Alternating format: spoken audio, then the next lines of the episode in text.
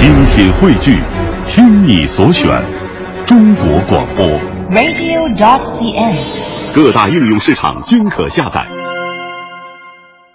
品中华文化精髓，颂华夏历代风雅。欢迎各位收听我们的节目《中华风雅颂》。各位好，我是郑博。大家好，我是君阳。今天呢，我们和大家一起来说说古代文人的那些爱好。其实，如果聊起他们的雅好或者生活趣味的话呢，一定不容忽略的一样东西，那就是酒。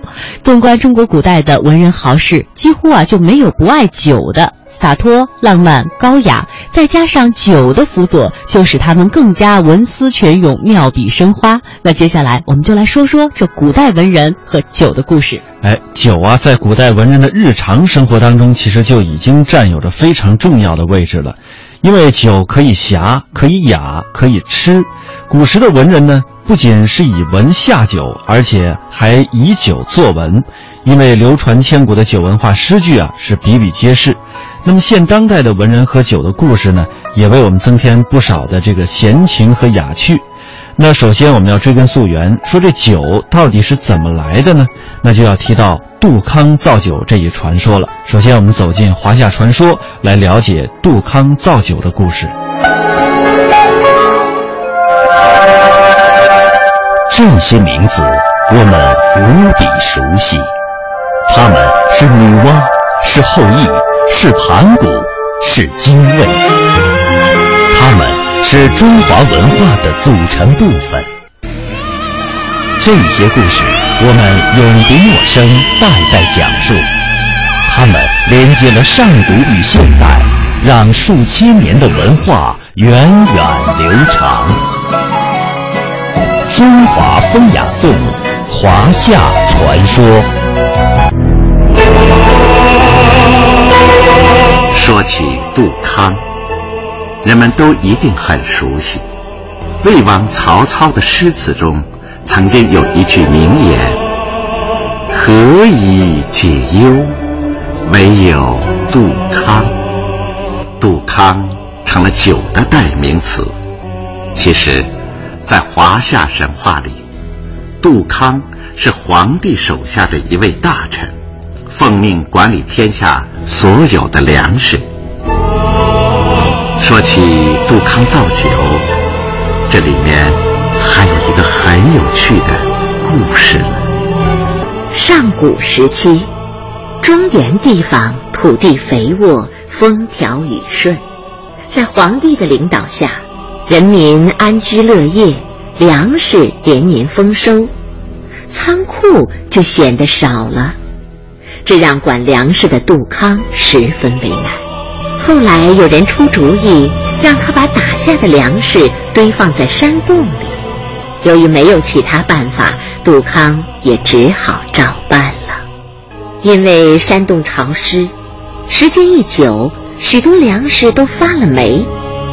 皇帝见杜康出了这样的差错，非常生气，就撤了他的官职，罚他去看守粮仓。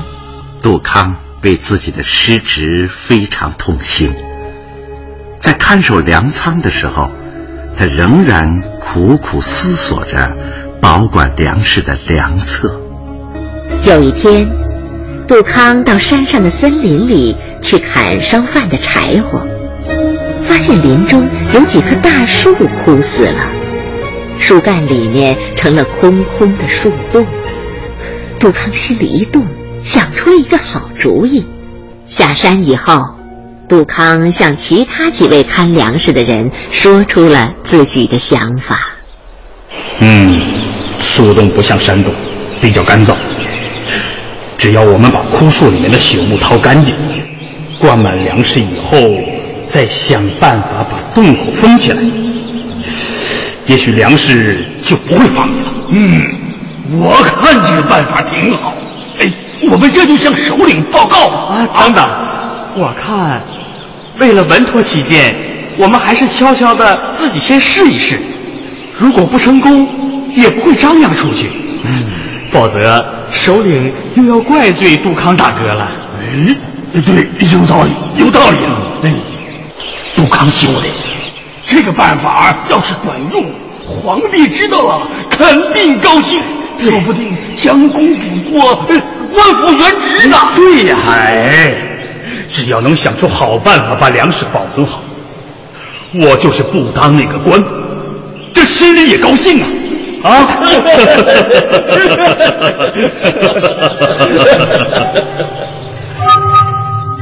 几个人商量好了，说干就干。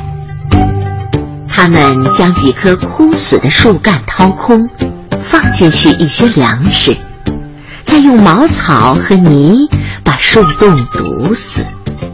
从那以后，杜康隔一段时间便跑到山上看看树干里存放的粮食。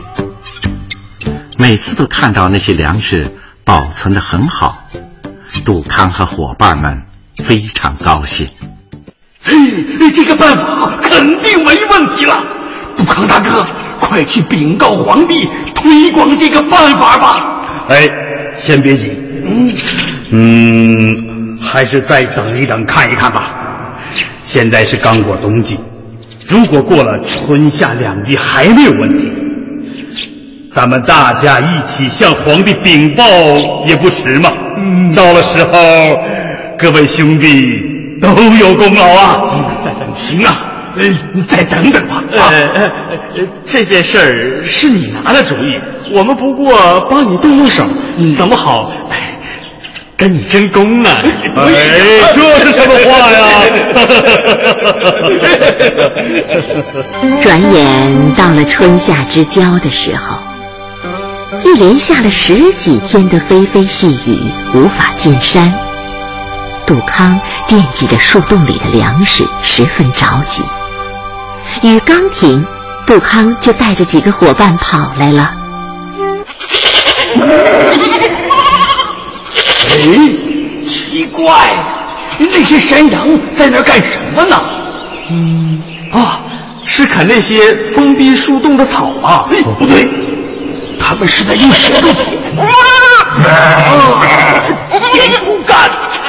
哎，快看，倒了，倒了，全都躺下了。嘿，好啊，杜康大哥，不用费劲去追，我们就能吃到羊肉了。哎，兄弟们，兄弟们，呃，先不要管他们，先看看树洞里的粮食。来，嗯，哎呀，这是怎么了？粮食发酵了，他们渗出的水把树皮都弄湿了。哦，我明白了，这些山羊是舔了这些东西才倒下的。嘿，嘿，来吧，来吧，我们也尝一尝。来，怎么样？啊，好香醇呐！啊，我也尝，我也我也尝尝。啊，哎呀，是不是？真香啊，有点天旋地转。是啊，我可以。呃呃。杜康和伙伴们醒过来的时候，发现刚才躺在地上那些羊儿早已不见踪影。他们活动了一下四肢，觉得筋骨特别舒服。便把这些又香又纯的水装进了一个葫芦，献给了他们敬爱的皇帝。皇帝品尝了这些水，连连称赞。众位大臣品尝了以后，也都赞不绝口。皇帝觉得这种水香气醇厚，少量饮用可以缓解疲劳。活络筋脉，就让杜康和他的这些伙伴们一起，一心一意的去制作这种水，还亲自为它命名，把它叫做酒。后来，饮酒成了一种习俗，无论宫廷权贵还是民间百姓，遇到喜事用它助兴。有了烦闷，用它浇愁；欢迎客人，用它接风；送别客人时，用它饯行。这香醇的美酒啊，不知道为这大千世界留下了多少佳话，为芸芸众生解除了多少忧愁。最后，让我们再听一听《斗酒诗百篇》的李白为酒所做的千古绝唱吧。五花马，千金裘，呼儿将出换美酒，与尔同销万古愁。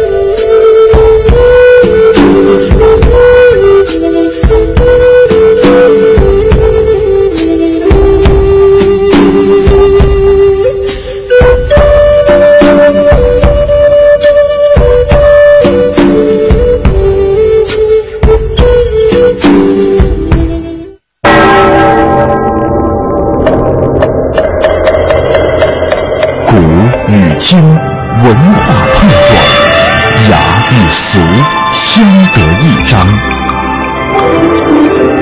与古人对话，和文化同行。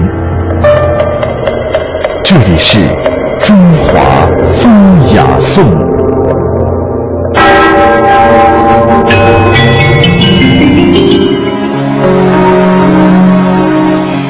文人爱酒，所以和酒有关的故事典故呢就特别的多。三国时期闻名颇盛的郑权，他临死的时候嘱托家人，他死以后要将他葬在陶器作坊旁，目的呢就是希望自己百年之后化作泥土，匠人们用它做成酒壶盛酒，来疗慰自己平生的心愿。还有魏晋的刘伶，常乘着鹿车带着酒，令人拿着铁锹和他一起出门，走一路喝一路。他说：“我如果死了，就地埋掉就是了。”传说中啊，他曾经痛饮杜康酒，大醉整三年。还有阮籍，也是酒中名士。终日是只喝不说，醉梦沉沉。在与族人阮威等去饮的时候，不用酒杯，而是用大瓮去盛酒龙饮。有时候一群猪过来拱鼻子就喝，他们也毫不在意。这书圣王羲之当然也是爱酒的了，著名的《兰亭序》就是他与友人欢饮时候的作品。还有宋代的苏轼、柳永、李清照、欧阳修，其实他们的诗文都散发着浓郁的酒香，就如同他们沉醉后那甜甜的呼吸。接下来您将听到的是中国科学院胡小伟教授为您讲述中国的酒文化。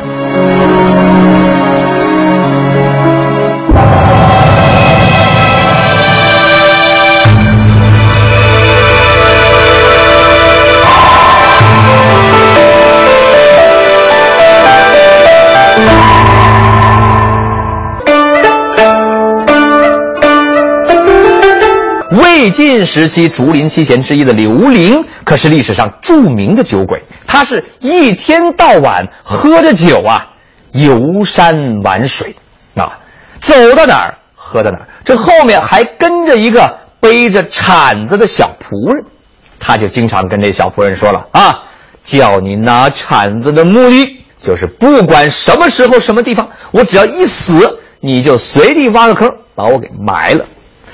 您说这人要爱酒，怎么能爱到这种地步呢？那么宋人呐，赵崇炫，他的一本叫《续积类》当中，就有一个小小的统计，说这刘伶啊，他的酒量是一担五斗，但是他还不是喝最多了。再看看后面几位啊，这汉朝大儒郑康成可饮一壶。但最终的冠军却是汉朝的廷尉于定国，可以饮酒之数担而不乱。哎呦，你说这人的酒量都到这个地步了，这怎么回事啊？今天啊，咱们请到的依然是中国社会科学院文学研究所的胡小伟教授。教授您好，你好，胡小伟，中国社会科学院文学研究所研究员。中国民间文艺家协会结会专业委员会首席专家，您说您平常喝酒一般一顿大概量多少？喝二两没问题吧？二两没问题。您要说刚才咱们说那一担，嗯啊，几斗、几担，在汉语词典上面，这一担等于十斗。对，拿我们现在所能看到的这方斗来的话，对，这十斗是不得了的数量啊。实际上是有两个问题，嗯，一个就是度量衡啊，呃，历代啊，它这个有变化。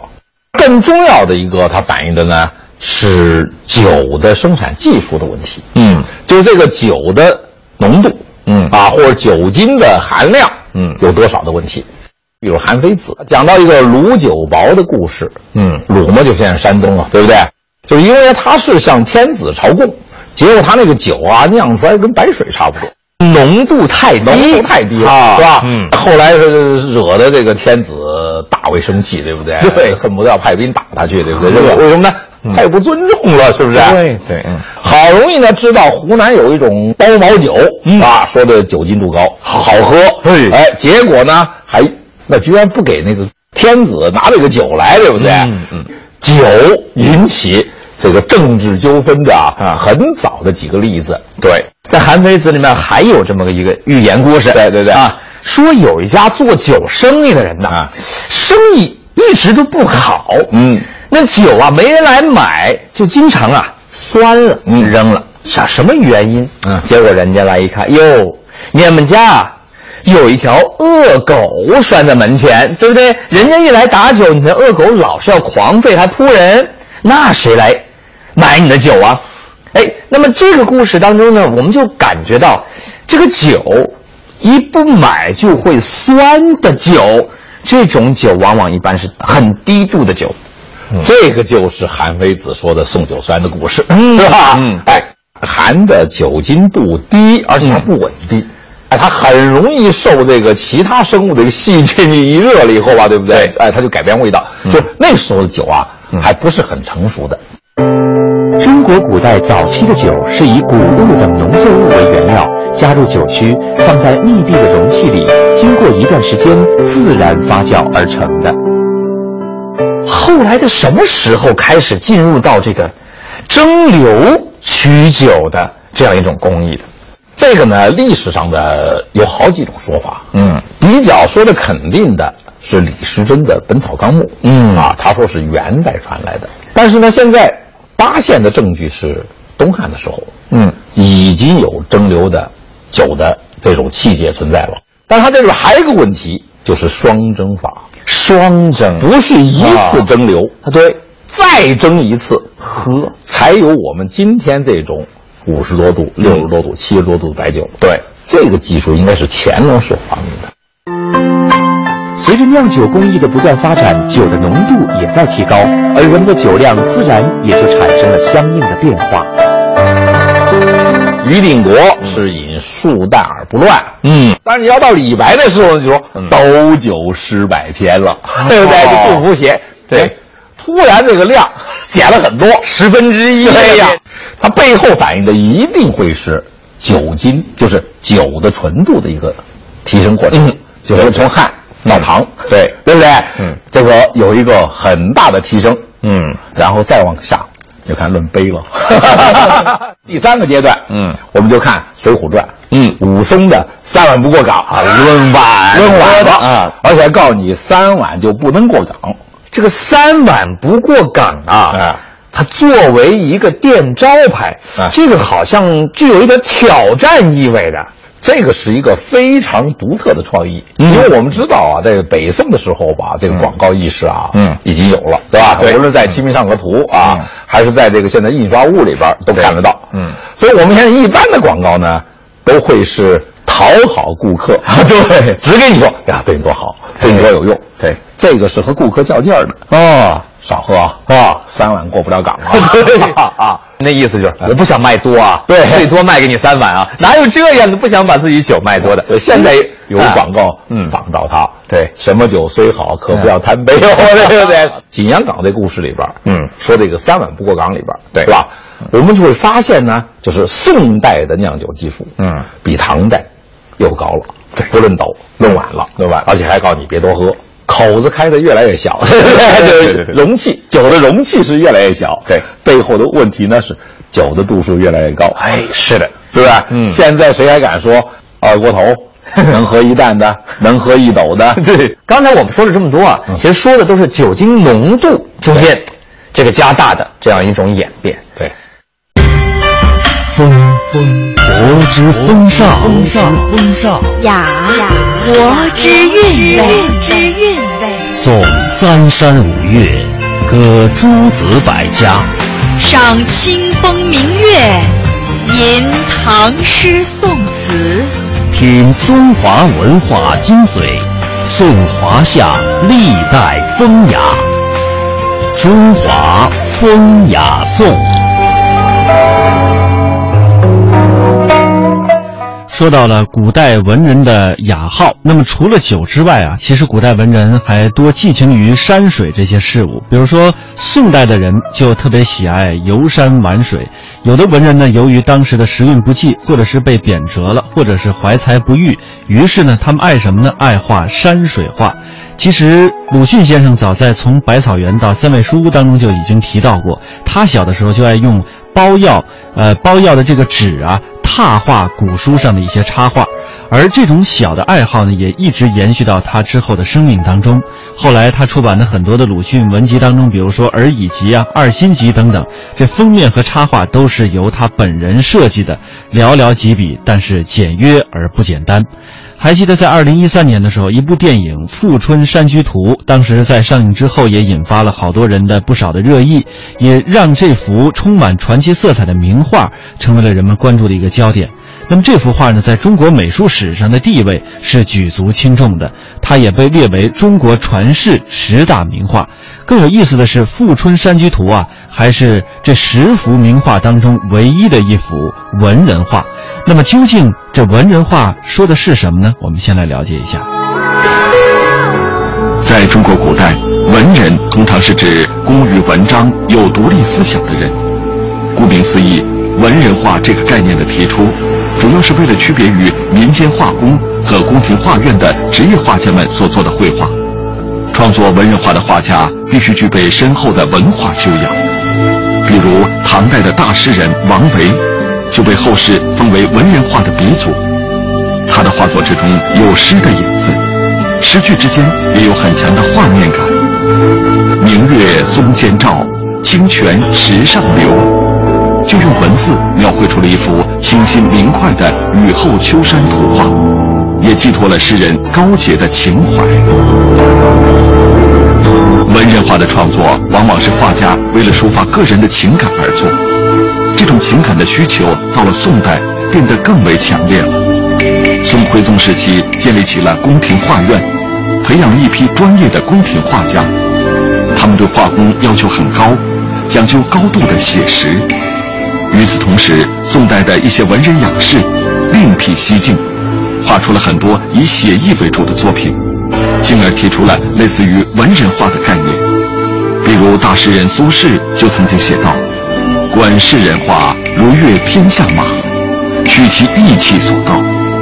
意思就是说，看文人画就像是看天下的骏马，观者会为他所表达出来的意蕴神气而折服。文人画的特点并不是追求外形的相似，而是更讲求笔墨当中的情趣和作品所流露出来的文人情怀。这其实是给了画家更多的可以表达的空间。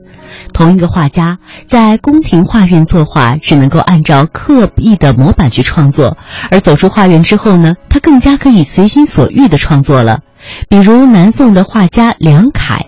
他曾经在宫廷画院里担任要职，是当时最高级的宫廷画师之一，还被皇帝特别赐给了金饰的腰带。但是即便如此，梁楷还是感到非常的痛苦。对于一个有独立思想的画家而言，按照规定作画更像是被捆住了双手一样。后来呢，他离职而去，画了名作《泼墨仙人图》。那么，文人画家和宫廷画家的区别？究竟在哪里呢？文人画家和宫廷画师的区别还有另外一个明显的例子。明末清初时期，清朝宫廷中的四位著名画师，因为都姓王，被称为是四王。他们画风正统，作品趋于程式化，而与此同时，还有和四王的艺术追求截然不同、更富于个性的四位僧侣画家，被称为是四僧。四僧之中，又以八大山人朱耷为首。朱耷本来是明朝皇室后裔，后来削发为僧。他的作品往往不拘泥于布局章法，而着眼在气势，不落俗套，又具有独特的创意。比如在他的画中，鱼、鸭、鸟等都是以白眼向天，造型十分夸张，充满倔强的气势。朱耷正是以这样象征性的手法，书写着心中的情感。文人画中常见的符号，除了花鸟和高士、仙人之外，梅兰竹菊四君子也常常入画。清代的画家郑板桥就以画竹而闻名。他通过画竹子来表明自己的志向，还留下了“千磨万击还坚劲，任尔东西南北风”的佳句。郑板桥的竹子固然画得惟妙惟肖，但其实文人画并不以形似为重，而是把笔墨的情趣放在首位。文人画的巅峰之作《富春山居图》，就是这样一幅集大成之作。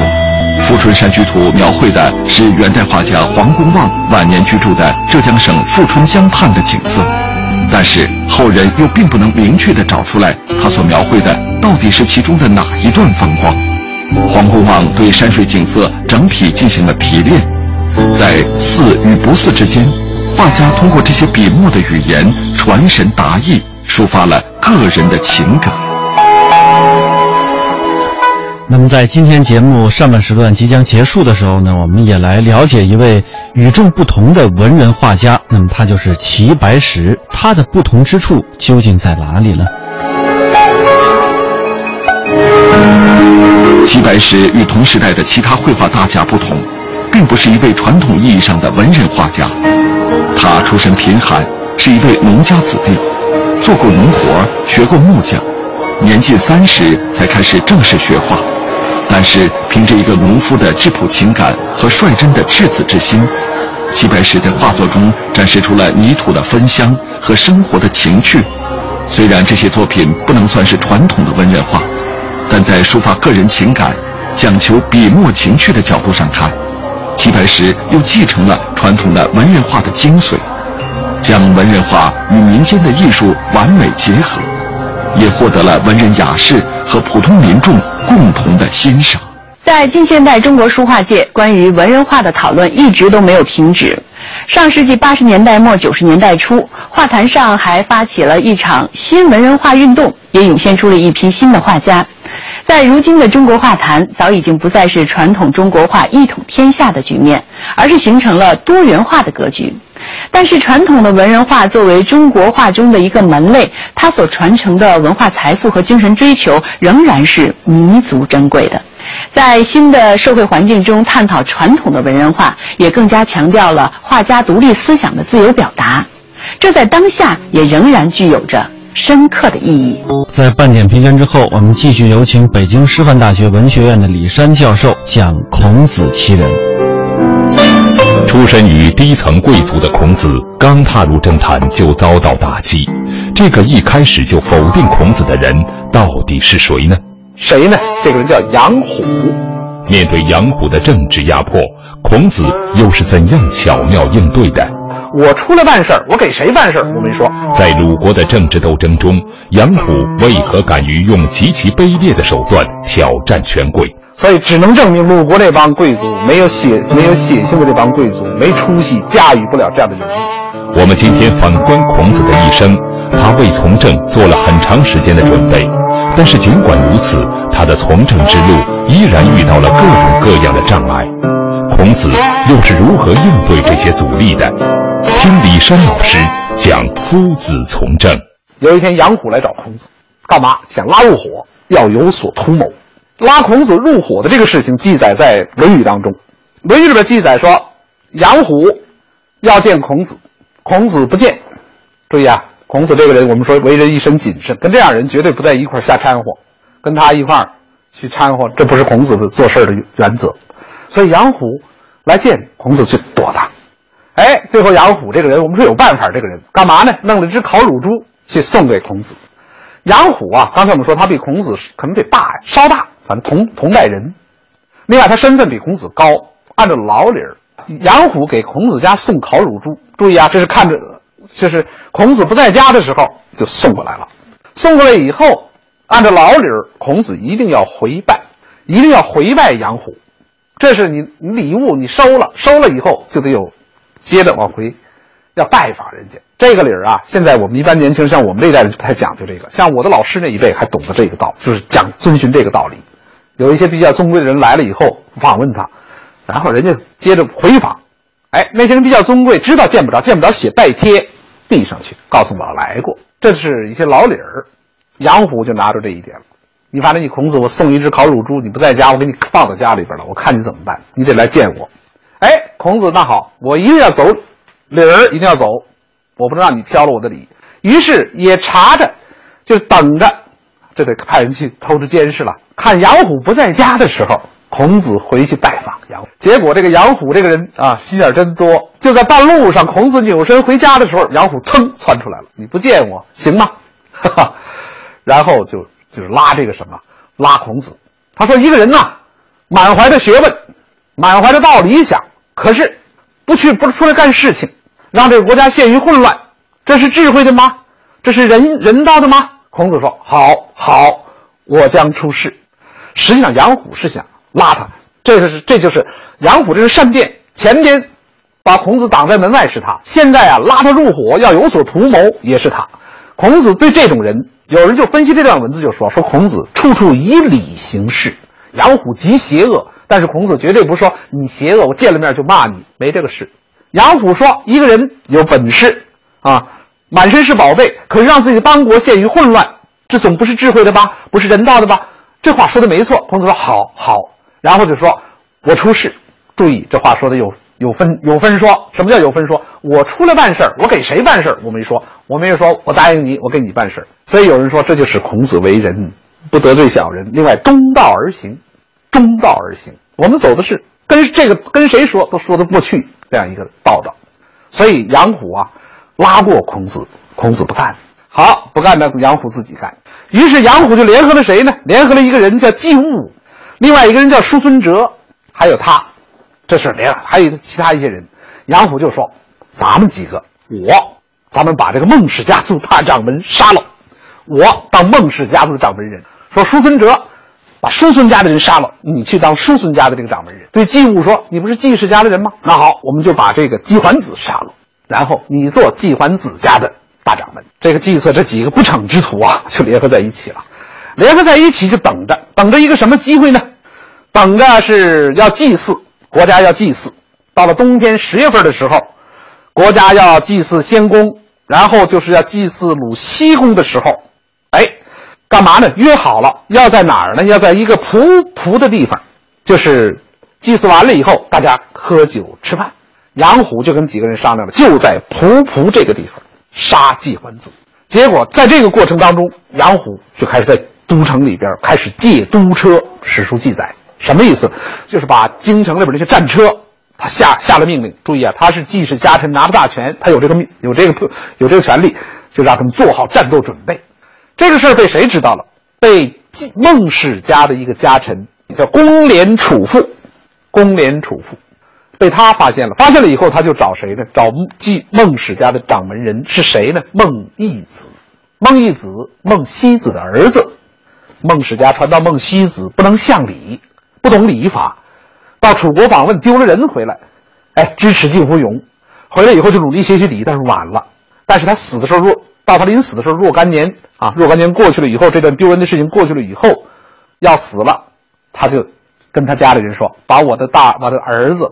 孟义子还有南宫阔交给孔子教，就是这个孟义子现在掌了孟氏家的门了，就是这个公廉楚父，就是楚父就说了这个事儿，就提醒什么？就提醒这个孟义子，所以孟氏家这个时候有所准备。到了这一天，准备祭祀进行了，杨虎啊就把这个季桓子载上车，杨虎在前边做前驱，驾车的这个人叫什么？叫林楚。然后杨楚父的后，杨楚父的兄弟吧，也姓杨，在后边殿后，中间这个车上就坐的是季桓子，驾车的叫什么？叫林楚。其他人战车旁边，有人拿着剑，有人拿着盾，夹着这个季桓子，跑不掉。这季桓子一听啊，这个事情就准备到蒲府去了。这桓子啊，这越走这个就觉得又不对劲儿，觉得不对劲来了。怎么还还用盾，还用还用长剑夹着我？走着走着，越走越不对劲儿。于是，这个桓子季桓子就说：“跟驾车的就说说，你们老前辈世世代代给我们季氏家赶赶赶车，都是好人呐，我们关系可不错呀。”结果这个人林楚心里想：“哼，平时你不知道我，今天有了男了，你想起我来了。”像这种人骂他，心里骂，然后又说说冷话。说什么？说我呀，现在是谁有权我听谁的。现在是杨虎在执政，我呀，我只听从杨虎的。我要不听杨虎的，那就跟找死差不多。就这么说，说冷冷的说话。结果是，季桓子就开始说好的，说哎，过去啊，我如果对不起你啊，或怎么样，你你你别计较了。他们看在你世世代代给咱们啊季氏家族赶车关系都不错的这个份上，你呀拉我去孟氏家吧。你别往那个仆府这儿跑了，要去了我准是没了命。哎，这个人呢也没答应，只说了一句：“不敢爱死，拒不免啊，拒不免主。”说我呀，我倒不是怕死，我就怕我办不到。说这么一句，恰好啊，该着杨虎，该着这个季桓子不死。这个时候呢，正好有孟氏家的人呐，在修什么呢？在修城墙、修城门，三百号人，而且都是年轻壮士。结果是拉着这个这个车，拉着季桓子奔蒲府这个路上，正好过这离着三百号干活的这不远的一个路旁过。这个时候，林楚一看有了机会以后，啪啪啪一打马，注意这个这个马车就开始脱离了杨虎，脱离了杨岳，噌一下就往孟氏家拐了。孟氏家的人一看跑过来以后，就让进去，然后咣当把门一关，这才什么？这才把季桓子救了。这千钧一发呀！这样的话，杨虎这就开始追呀，造反，这就等于打起来了。打起来以后，叔孙氏、孟孙氏就联合起来了。当然，这个时候季氏家族的一些人也赶来了，就在城里边啊，就跟这个杨虎的部队、杨虎的人就干起来了。叔孙氏家族的这个那个人马是从上东门进来，杨虎追杨虎就追到了南门，打打打。这打杨虎这个人有本事，都怕他杨，但是寡不敌众。就在这个时候，杨虎干了一个什么绝事？一看，完了，大势已去。结果驾起马车就跑，往哪儿跑？不是往城外跑，往鲁国的太庙跑，周公庙跑。鲁国呀，他始封君伯禽他们这些人都在庙里边祭祀着。当年鲁国受封建的时候，王室给了大宝宫，给了美玉，啊，给了这些东西。于是杨杨虎这个人怎么办呢？杨虎就把铠甲一脱了以后，就跑到了这庙里边，跑到庙里干什么？拿了宝玉。拿了大弓，坐车消走了，出了东门，出了东门以后没多久是睡觉，搭帐篷吃饭。他手下跟着好的人就着急呀，说说杨说说杨大人，你还有心思在这吃饭睡觉啊？如果城里边一帮人杀出来，我们不就完了吗？杨虎说：“嘿嘿，城里边那帮怂小子，我一跑出城门，他们就以为天下大吉了，追我追我比找死还难呢。他们绝对不自己找死，所以杨虎就把。”里边那些没血性的老贵族，那帮少爷高子看扁了，而且走绝对不是轻饶你，把你镇国之宝宝玉大功拿走。所以春秋有人说孔子做春秋写到写到这一段的时候怎么写？说说是有有贼盗了鲁国的宝，春秋笔法这就是杨虎你都不够个人叫贼。结果杨虎跑就跑到了什么？就跑到了齐国。齐国这个时候是谁在当上台呢？齐景公。齐景公一开始啊，还觉得对这杨虎不错，杨虎有才干，还想什么？还想用他。结果有大臣就说：“说这样人用的吗？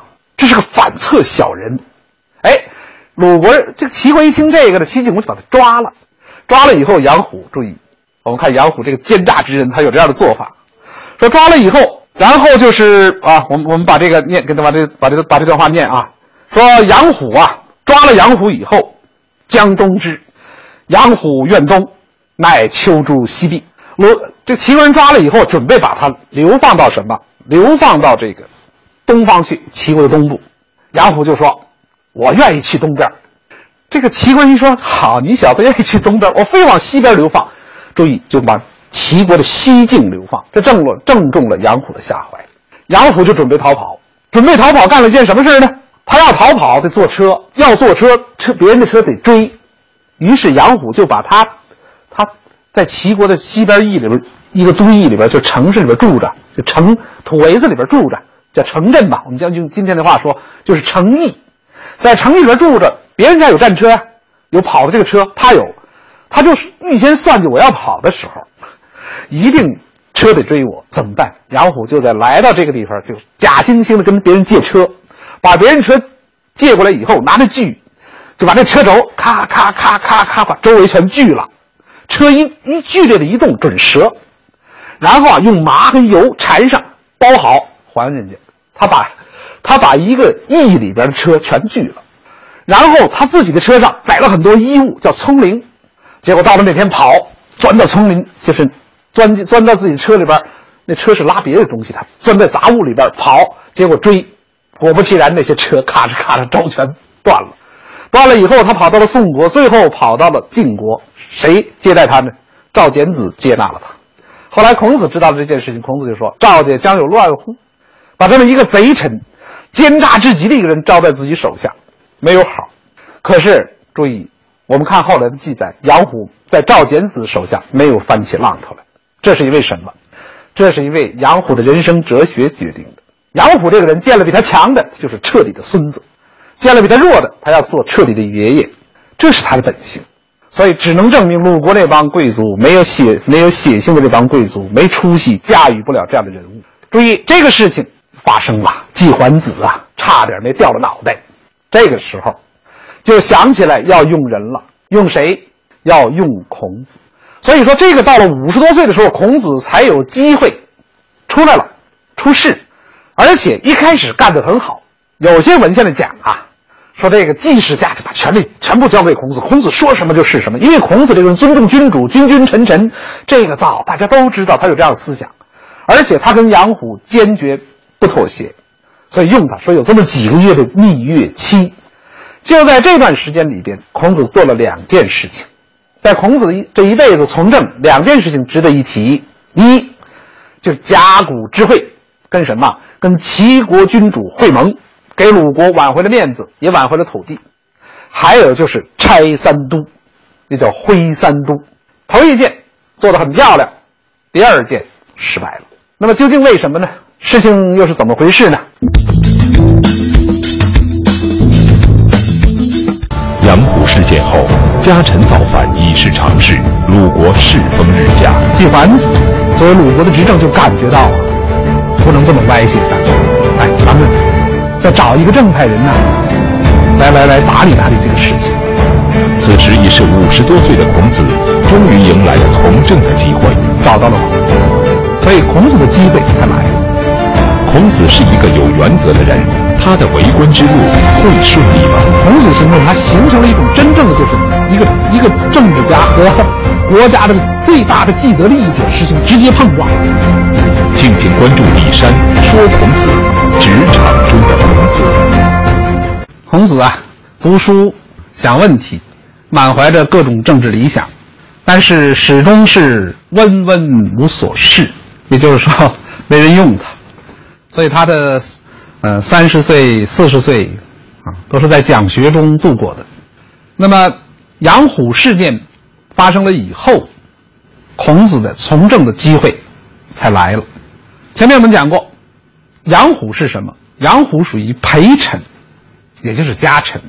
孔子曾经给春秋算过一笔账，啊，就是从西周崩溃到他这个时代，春秋的历史。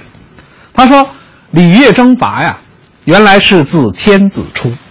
礼乐征伐代表文武大权，是手拿在周天子手里边。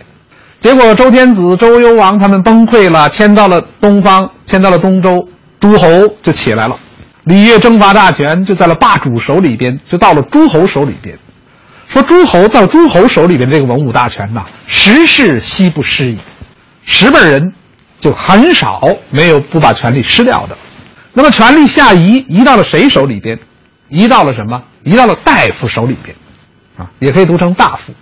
像大夫，像鲁国，像季孙氏、孟孙氏、叔孙氏，都属于大夫。说大夫啊，传五辈儿、四五辈儿就完了。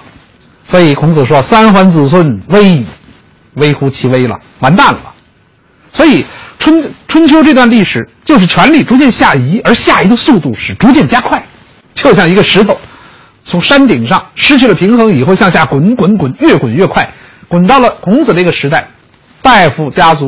传了四辈也这权力拿不住了，落到了谁手里边？落到了陪臣，所以孔子又说：“陪臣之国命。”也就是他这个时代，就是杨虎，发展到最后，就想把主子杀了，然后自己来掌权，啊，来当那个家族长。这真是老话说的“做做活的打东家”，这日子没法过了。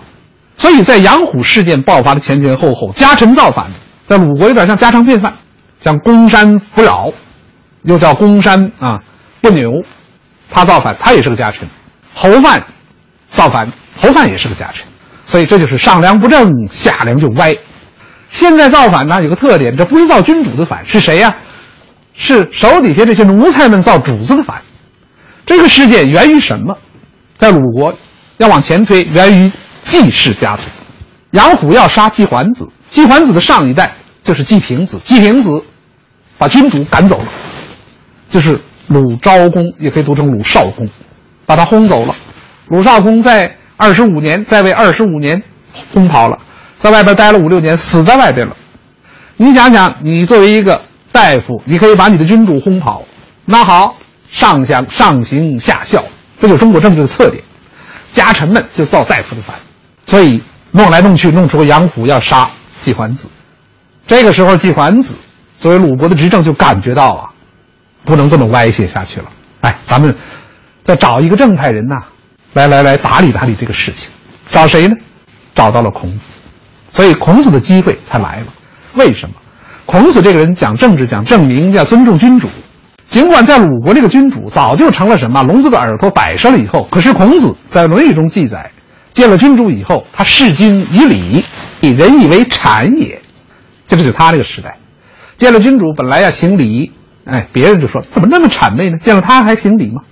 所以我们由此可以看到，孔子一般的表现是尊重君主的，他也讲究一个社会上下等级之间的一种界限。因为他这样的一个啊，这个表现呢，大概不是一时半时就表现。鲁国人大概啊知道，所以请他来出仕。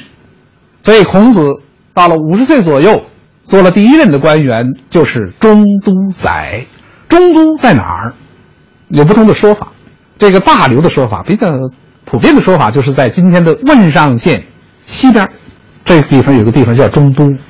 但是我也看到有些学者说，说中都就是首都，应该就是巡抚。那这个啊，还是一个问题，悬而未决。那么做中都宰，孔子做了一年以后，司马迁《史记》就说：“四方诸侯责之，四方的诸侯都来取法，觉得孔子的做法很好。那么孔子到底怎么做的呢？”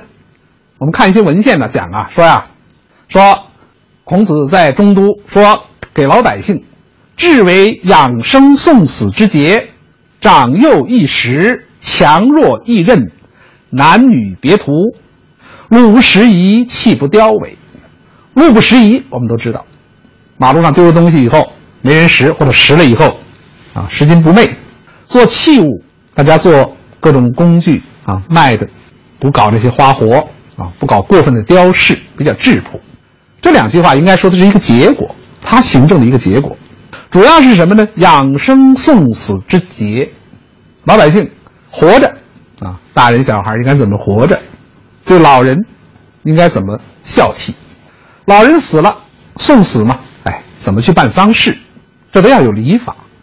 说这些礼法，过去呀，天下太平，应该就有，但是几百年的。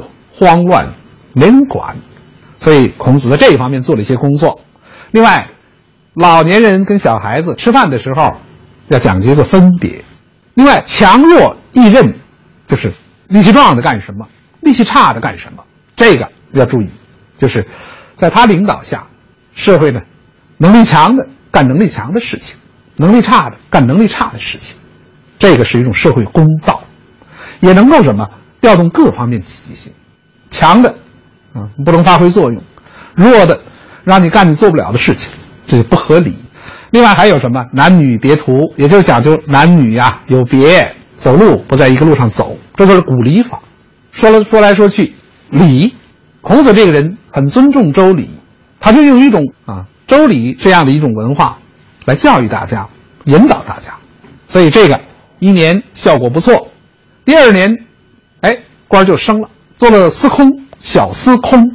司空这个“空”字啊，我们现在写作空间的“空”，古代跟公就是一个意思，它都从公得音，公，我们发音一吐气就是空啊，这音相近。古代有这样一个原则，音近意通。那么司空是干什么的呢？司空是负责国家的土木建筑啊，你看古代修渠呀，啊，这个修沟、修堤坝，还有修宫殿，这都属于司空负责的事情。那么，史书上讲啊，说孔孔子做了司空以后干些什么事情？说别无土之性，而物各得其所生之宜，贤德绝所。你作为司空搞建筑的，啊，当然也负责土地的管理，干嘛呢？要观察土，要辨土性。